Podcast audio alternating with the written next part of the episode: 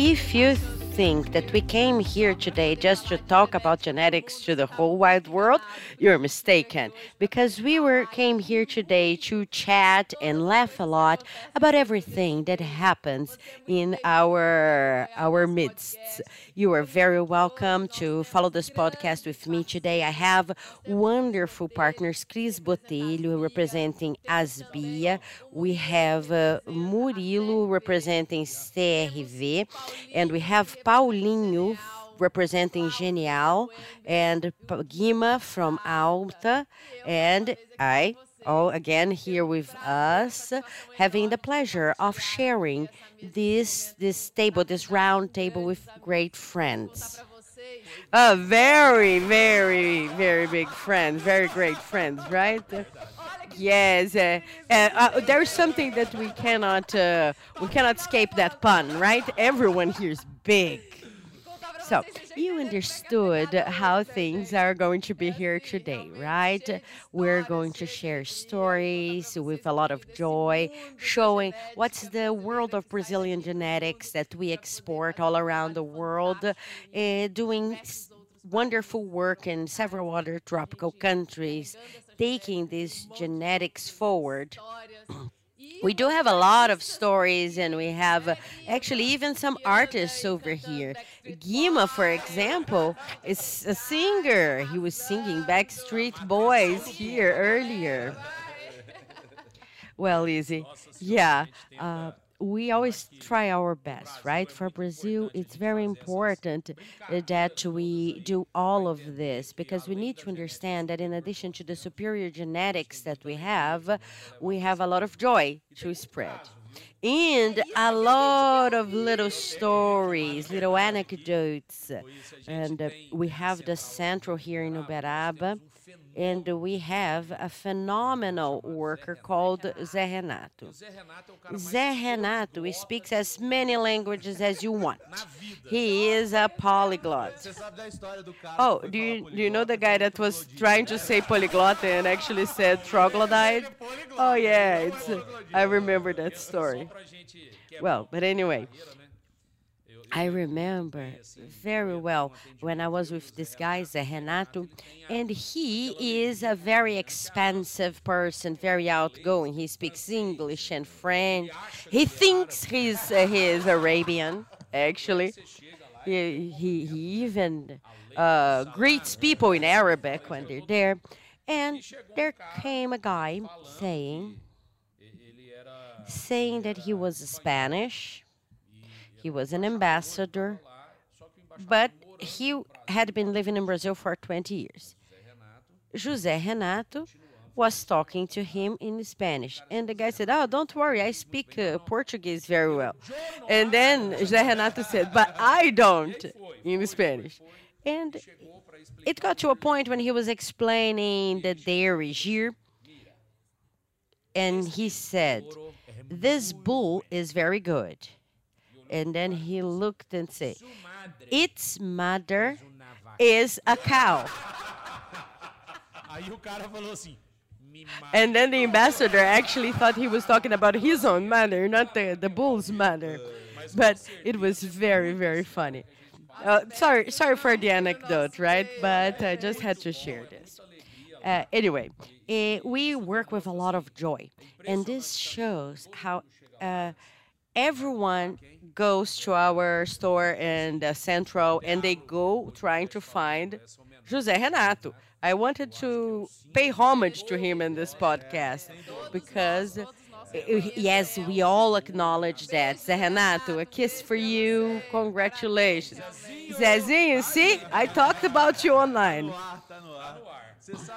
You know, I was visiting Nilce. Uh, Nilce is one of our administrative assistants. She started six or seven months ago, and we went to visit Alta. I told her, You're going to meet the guy, you know, the guy with the best customer service ever. And we spent the morning with him there, and uh, he, he, he was very impressive. Yeah, it's always like that, right? But that's the good thing about uh, working in our field. Now, if if you wanted to make everything awkward, we can make it three minutes of silence, right? After all, guys, I, I can't do that. I, I, my family is Italian. I can't stop speaking. And please do not ask me to not gesticulate because I gesticulate all the time. Yeah, she was actually hitting the table several times. Paulo, you're so quiet over there. Yeah, I just wanted to say that Renato is really, really an artist, I would say, in terms of customer service. Oh, I want him to train my team. Yeah, well, okay, let's let's move along. So anyway, we had a visit of people uh, from uh, Arabic countries, and there was a whole ritual. We studied the the menu. We did a lot of preparations to receive this committee from uh, Arabic countries, and at noon, everybody turns around and they are going to to pray facing Mecca. And who was there praying with them? Zé Renato. Zé Renato is, it, I don't know what happens to him. He's like, he, he really does uh, incorporate something.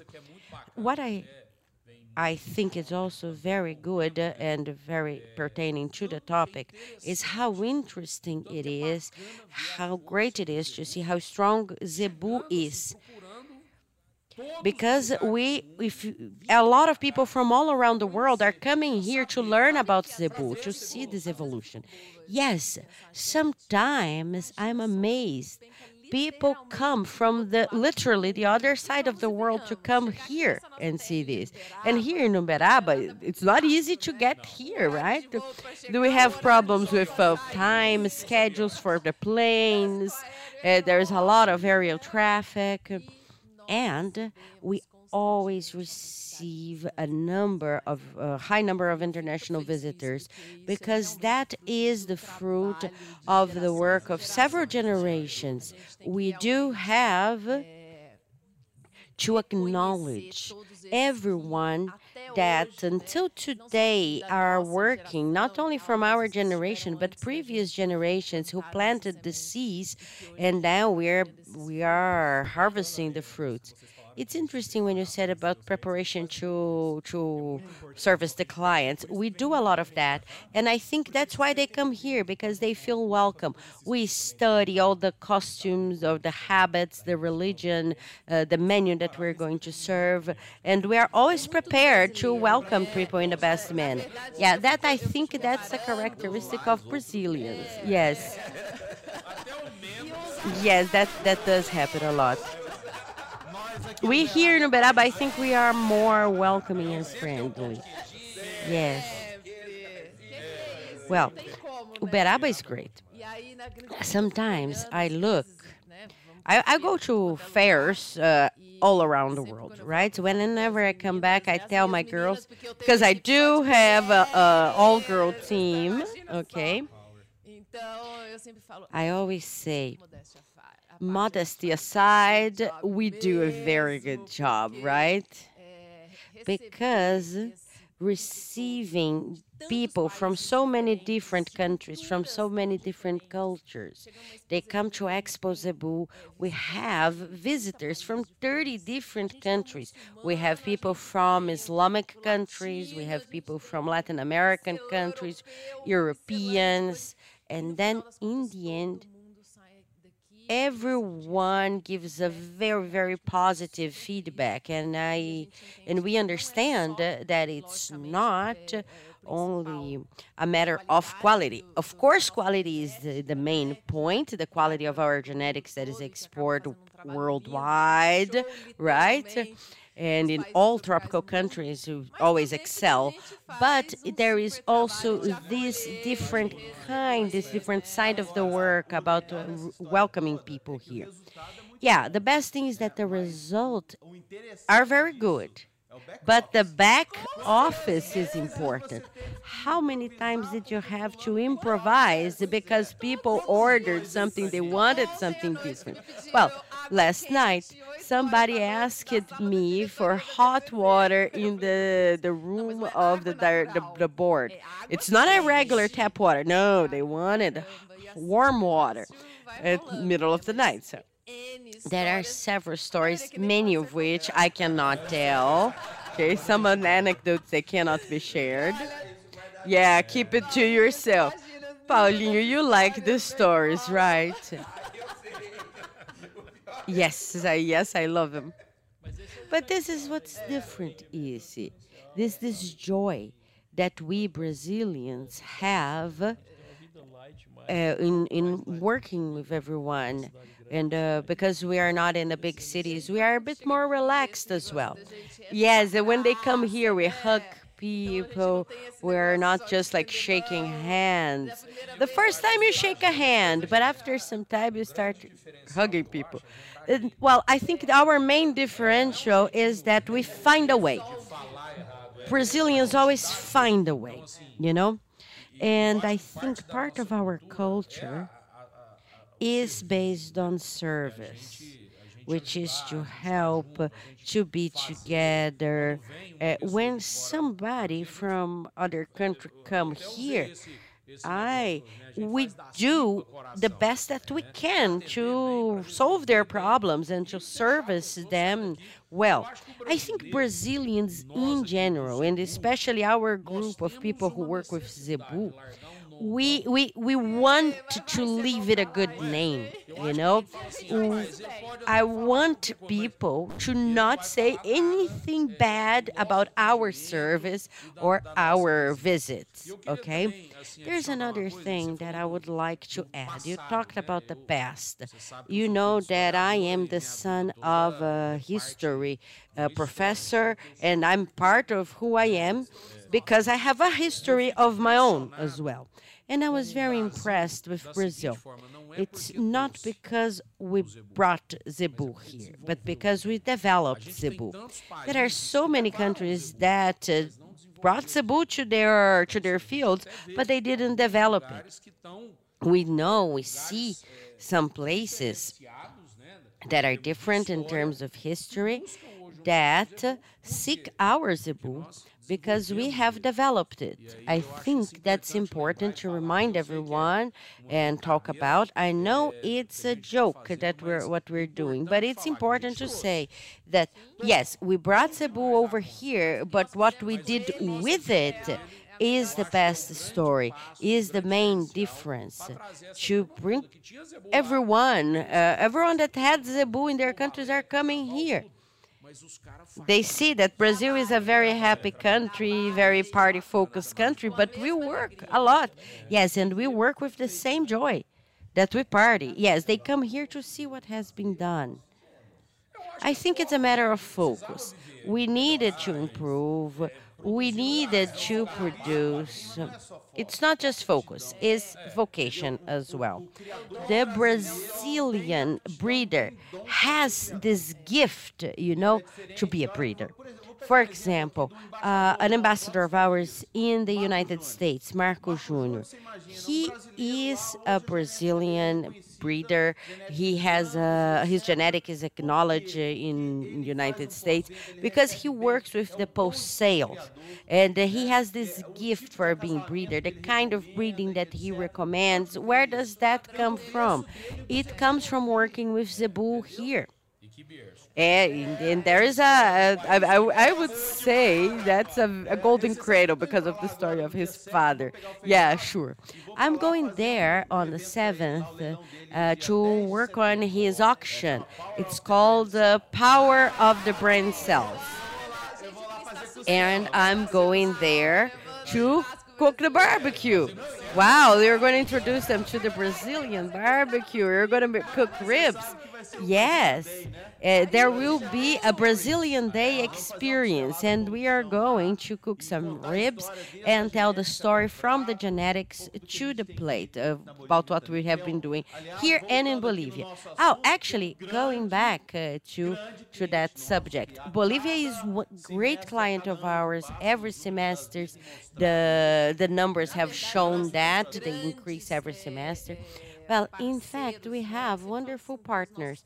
We always tell our our clients uh, how they, they they actually become not just clients but partners in Latin America. We have been falling for the Brazilian genetics for the last few decades, and today we have the possibility of seeing beautiful work being done abroad. Like Bolivia is an example. They are doing wonderful work.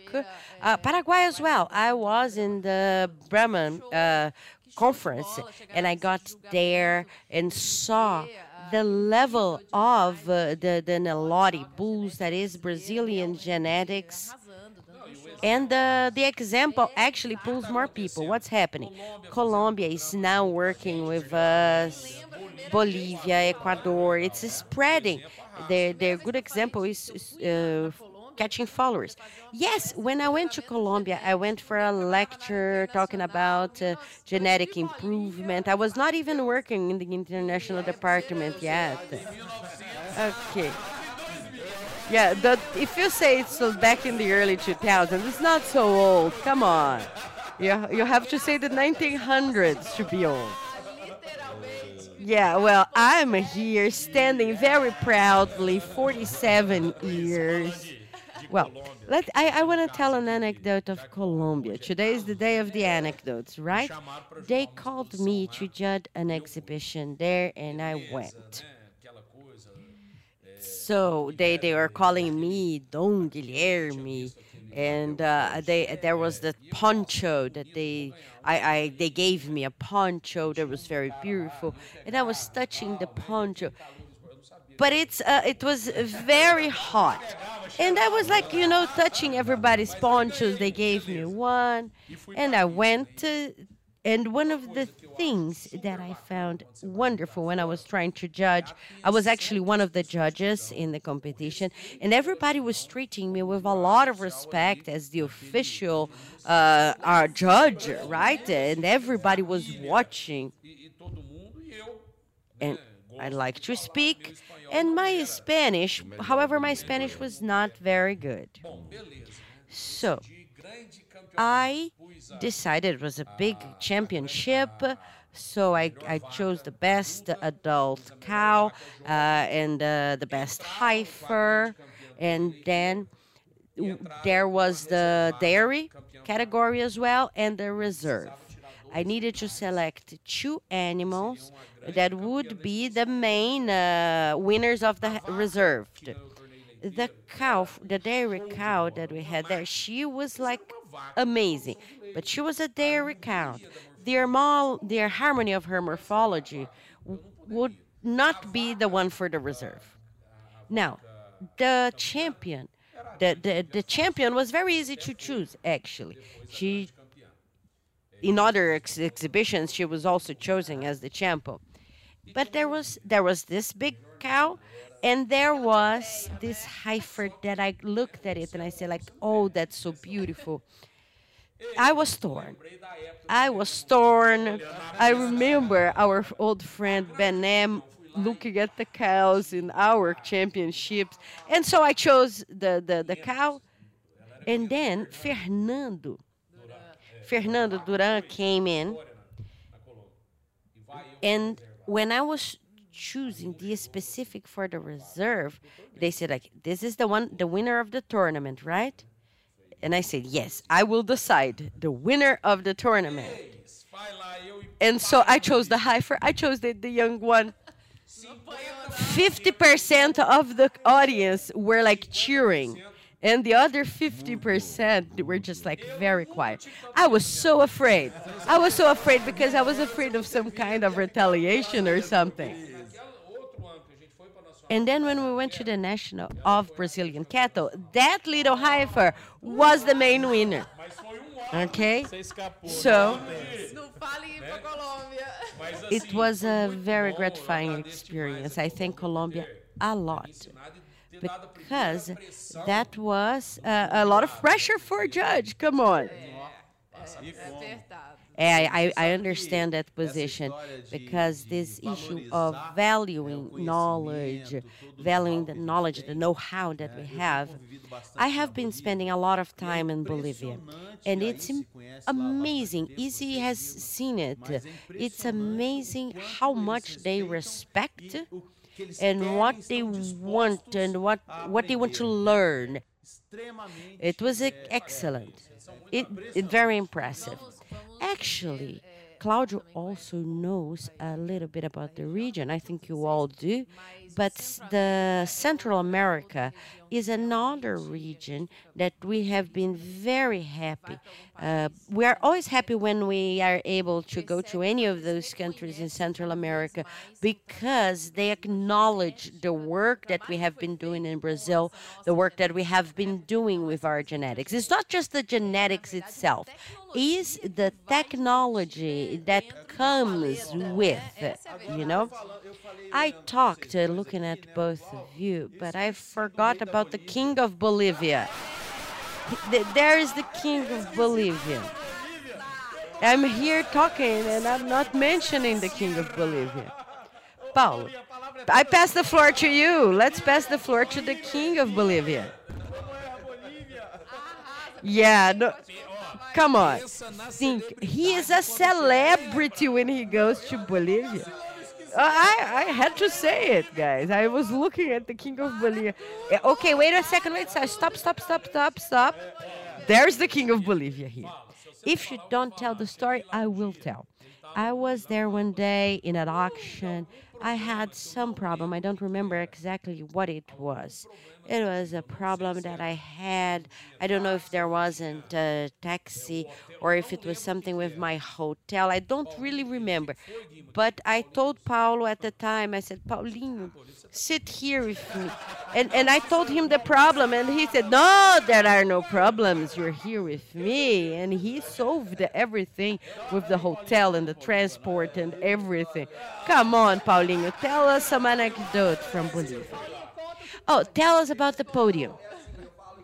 Well, Bolivia for me is my second home.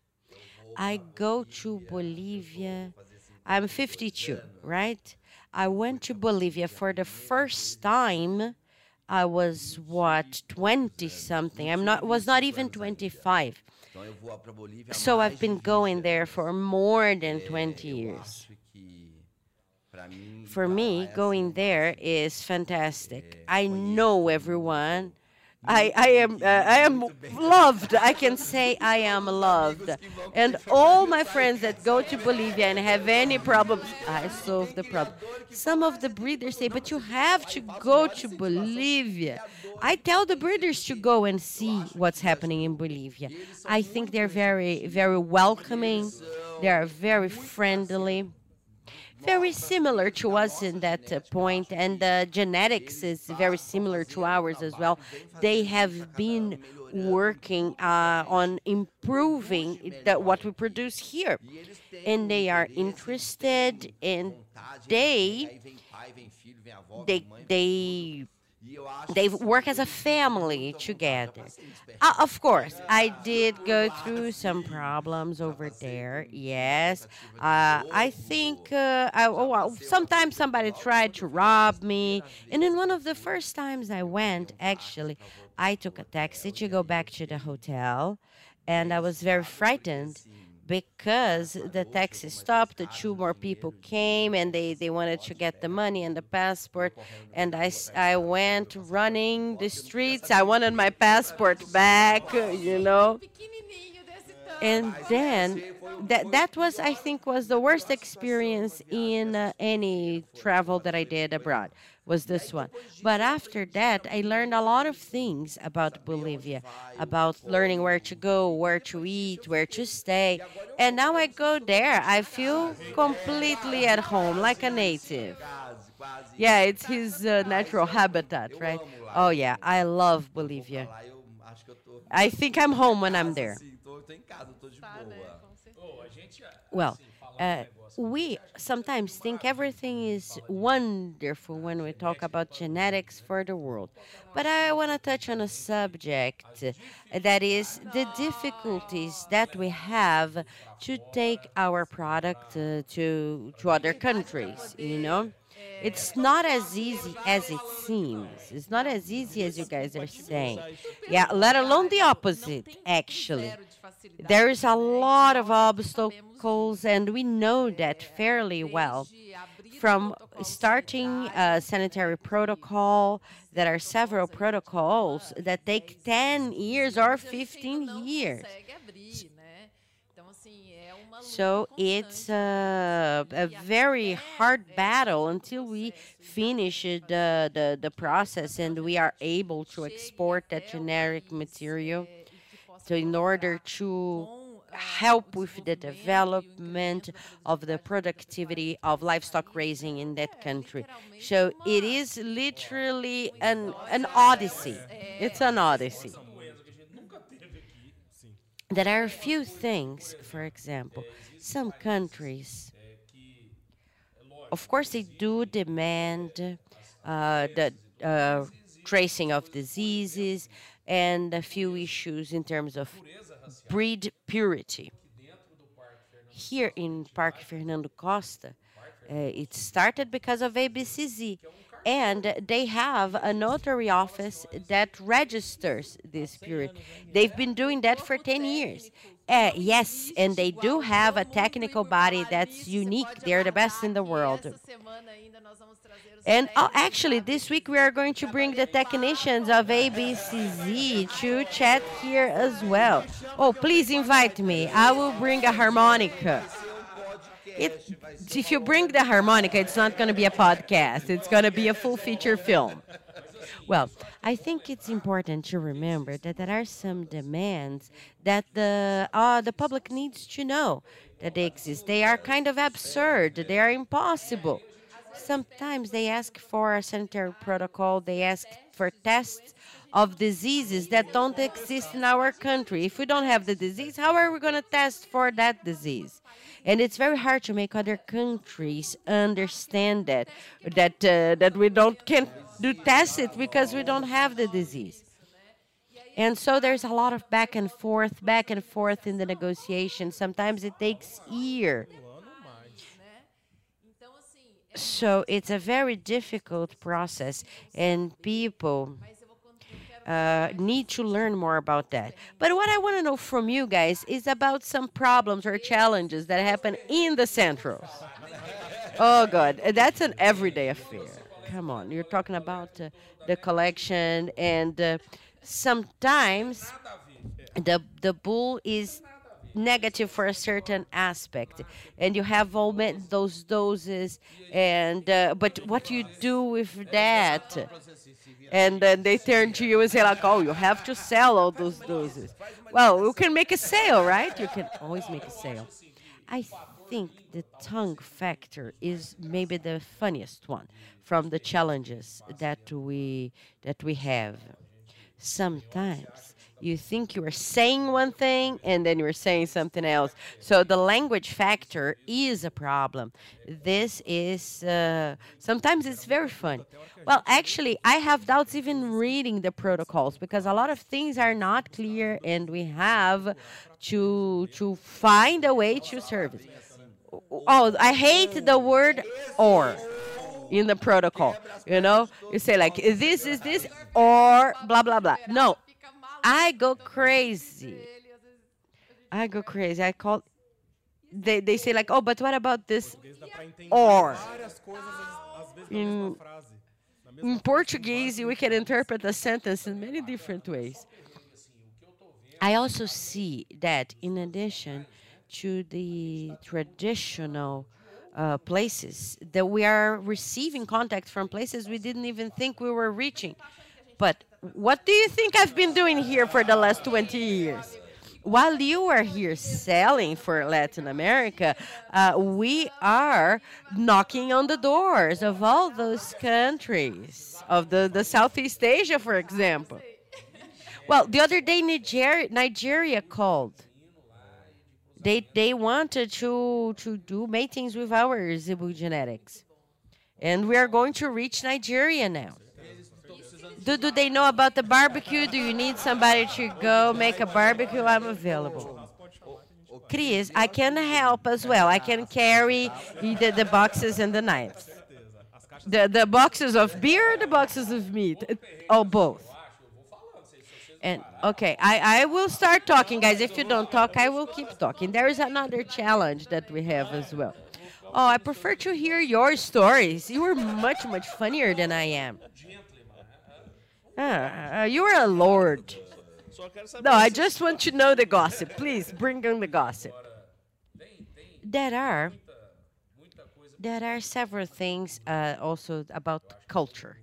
I think everybody uh, has faced the, this cross-cultural problem. Sometimes you go hugging somebody, and then the person you can't hug that person, you know, and they stiff and they, they look at you like you are threatening them, and you uh, give them a big hug, and then I see that the person it's like completely scared. Do you know this story of Guima? Of saying that he studies zootechnics and so on. I I I am to blame for that. He was the marketing manager at ABS, and uh, we were going to see some cattle in Araçatuba for the matings and separating which cow goes where. And then he liked it. And he liked it. And he said that he was going to study zootechnics just to work with that. I don't know if you know this this this, this history between Chris and Guima. It's a very long story. We, He's married today because I introduced him to his wife. Oh, he saved you from a lifetime of loneliness. I am from the time that I joined university. Chris had hair long down here, right? He was sitting there playing his guitar. I, I I used to help organize the animals as well. Chris would come in the middle of the hallway. I I would disappear because I thought this guy was not that good. Well, there was once actually. Uh, I was uh, dealing with an animal. I was uh, even holding a piece of leaf and uh, trying to feed the animal. Well, we were going to do work on uh, on a mating or separation of cattle for mating, and after that, we usually have a barbecue and some beer, right? And one of our partners uh, said, I think it was 40 kilometers from Araçatuba. Said we have to go, and then our friend Wilson said, "No, no, no, no, no, no. I have to to barbecue a, a lamb for you." And we stayed longer, and I was. My father was friend of his father, right? They were childhood friends, so and we were childhood friends. And I was looking at Chris, like, we have to go, we have to go. But we, no, I, I, said, no, don't worry. I'll call a friend of mine and I will solve that. And then he just uh, called. Uh, everywhere. He couldn't call anyone because all the phone numbers are wrong. But we ended up having to stay to have that barbecue. Well, thank God that our lives and the life of working with Zebu takes us to such a oh, wonderful paths, right? Yes, and it's a path of a lot of learning and brings people from other places, right, Glauco? Uh, yes, I was thinking about that. You talk about the cultural difference between countries, but uh, I am from Fortaleza in Ceará, and then when you go to Rio Grande do Norte, it feels like you are in a different country with a different culture. And uh, Pernambuco is different. Bahia is possibly another planet. And when you get here to Uberaba, in our operation, our cattle operation with Zebu, each one of these places have a different aptitude. So there's a different climate uh, all around Brazil. There's different pasture. Some places doesn't even have pasture. So, and our zebu is thriving and producing. And yes, zebu adapts in a different way to each kind of uh, place. Yes, I think we are blessed as a country. We are blessed to be able to work with this. Exactly. We depend on the lineages within each breed and the system of production of the clients as well. We have clients from different places every day, and we think, we ask, What's your project? What do you want? Sometimes the guy doesn't know. Sometimes they say, Oh, I want beef cattle, but what he really needs is dairy cattle. So it's important to think about that.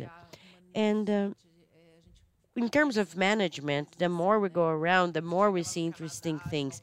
In Canada, uh, they have a different system. And a, a, while ago, I went to Dubai and we visited some Brazilian animals that are there. And literally, uh, it's completely different than the way they lived here in Brazil and the animal is there, it's producing, you know. Uh, beef uh, breeds are doing very well. Dairy breeds are producing a lot of uh, milk, and uh, you see, and it's a a blessing. When I I lived uh, in Alberta with Marco Jr., we used to go on a horse during the winters. We had to break the ice on all the troughs so that the cat the cattle could drink waters. And actually, in the farm, we had three warehouses where we had to round up the cattle and put them there because of uh, of the cold, right? But as you said, they're there, they're producing, it's working. I once went to visit a client in Ecuador when you were talking about diversity of food and everything. I got there. There was this kind of a soup that was kind of black.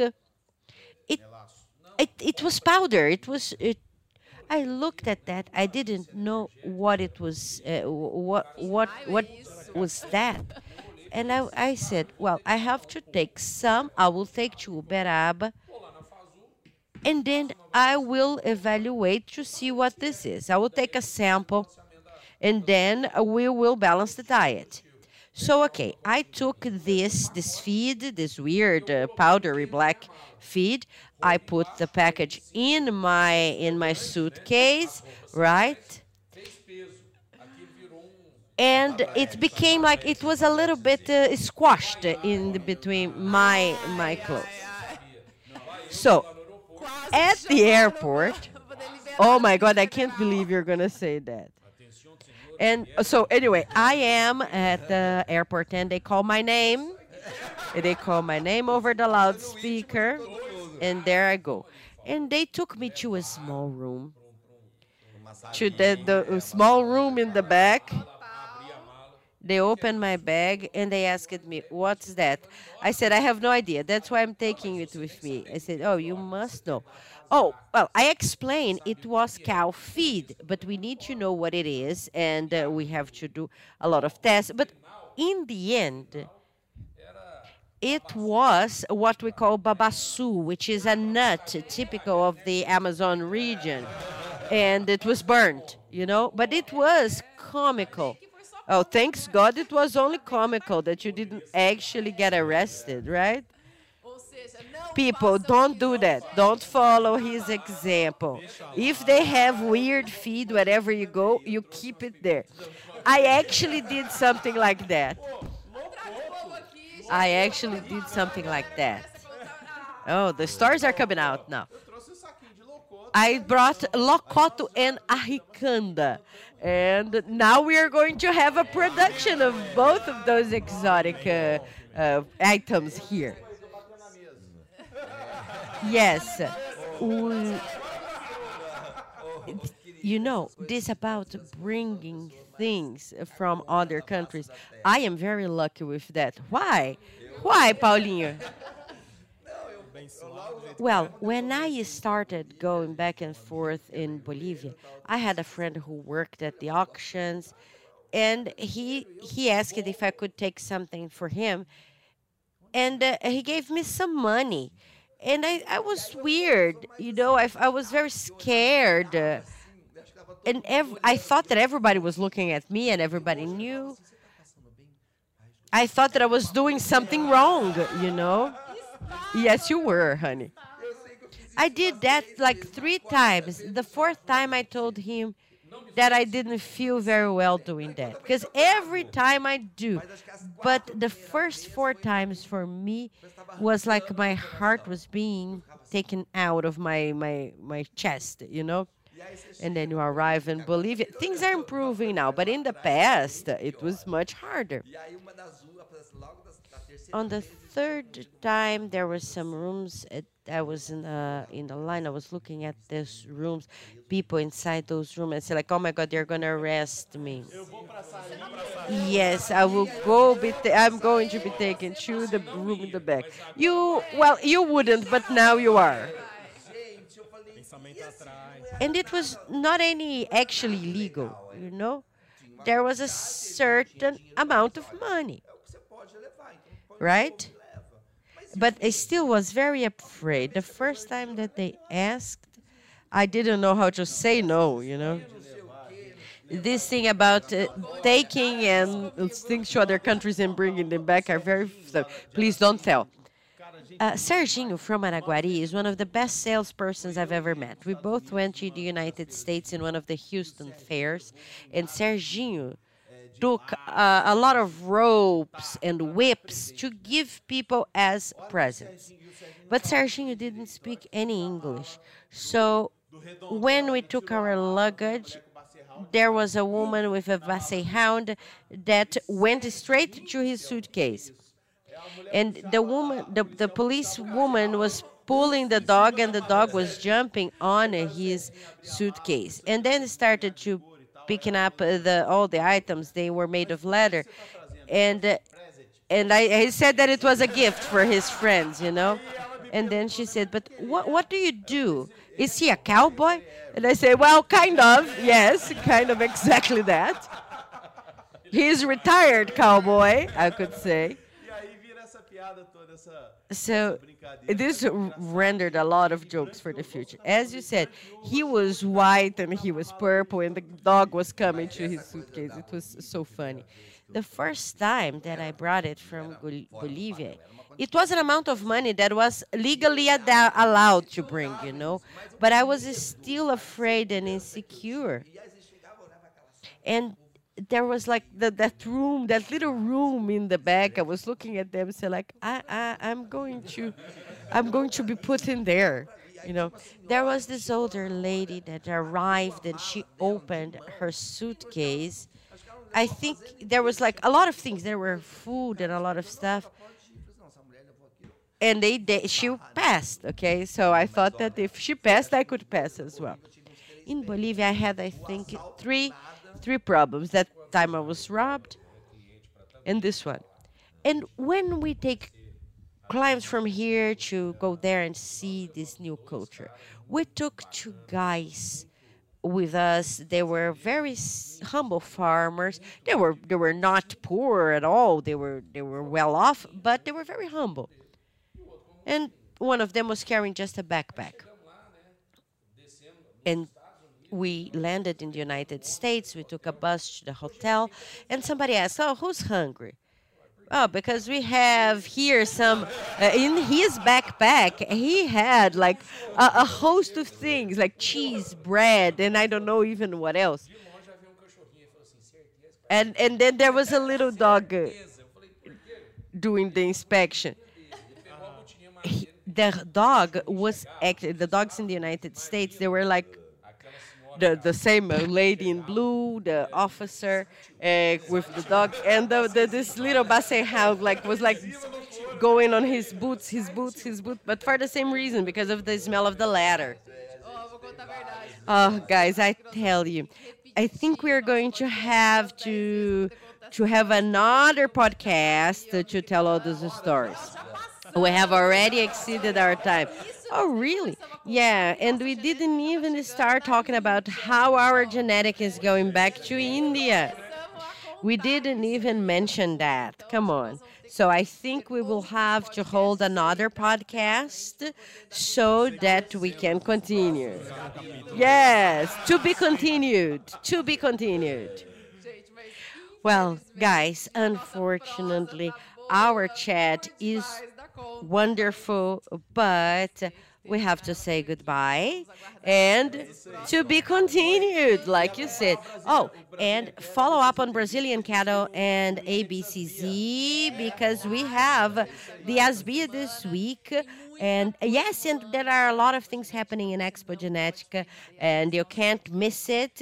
You have to watch the lives, the podcast, but the fair is wonderful as well, full of. Uh, technical lectures and a lot of other things.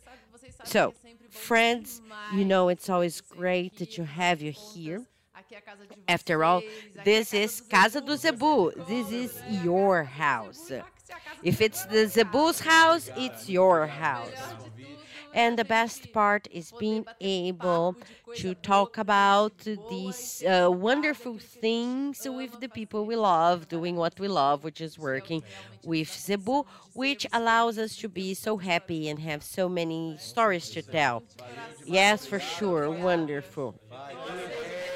Yes.